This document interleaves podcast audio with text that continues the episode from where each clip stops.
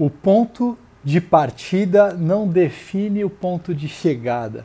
Meu nome é Walter Covulo Júnior e você está na IES Quântica. Se a gente pensar no nosso ponto de partida, a gente se remete à nossa história, à nossa família, às nossas crenças. Agora, o que é realmente importante para mim agora? Aonde eu quero chegar?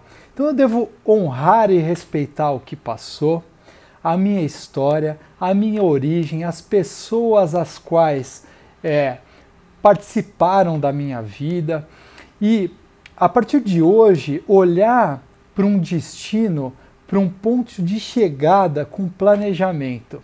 Ou seja, se você fizer um exercício hoje de caminhar na rua de olhos fechados, você vai perceber que isso traz uma total insegurança, sem saber muito bem se está longe, se está perto, né?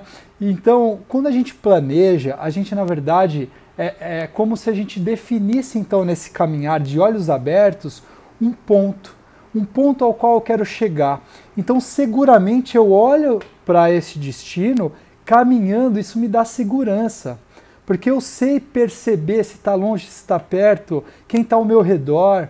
Então, eu melhoro esse caminhar com segurança né, com planejamento.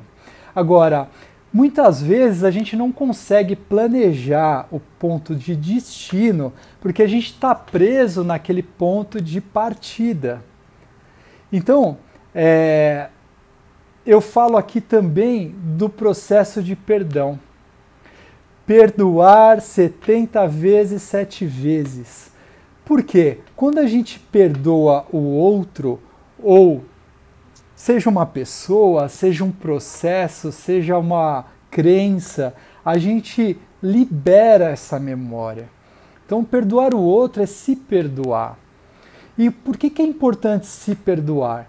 Porque nesse processo de que eu fico olhando para trás, essa energia que eu preciso para uh, fazer fluir aquilo que eu preciso para chegar onde eu quero, ela fica estacionada porque eu fico criando formas mentais através de processos neurológicos sobre aquilo que talvez não me fez muito bem.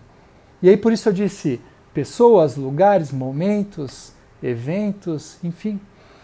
E aí eu fico reverberando aquele ponto de partida na minha mente, que talvez não seja positivo. E aí meu corpo sente toda vez que eu volto a lembrar daquele momento, o meu corpo sente aquele mesmo evento, aquele mesmo momento, e aí eu estou parando a minha energia, parando de fluir é, naquele destino que eu quero, no destino que eu preciso. Tá?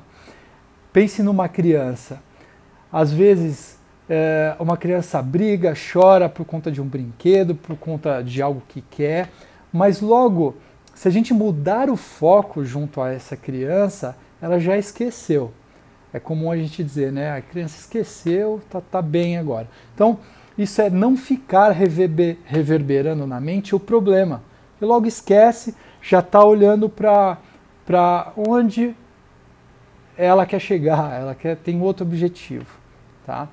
Então, esse ponto de destino, ele tem que ser muito bem elaborado para que a gente possa, dia após dia, fazer pequenas coisas que me tragam no dia de amanhã aquilo que eu quero. Então é isso, pessoal. Muito obrigado por ouvir, acompanhar vocês podem comentar, compartilhar, dar o seu feedback, é muito importante. E eu quero lembrar que agora a gente também está na, nas plataformas aí de podcast para que vocês possam acompanhar também. Muito obrigado e muita luz.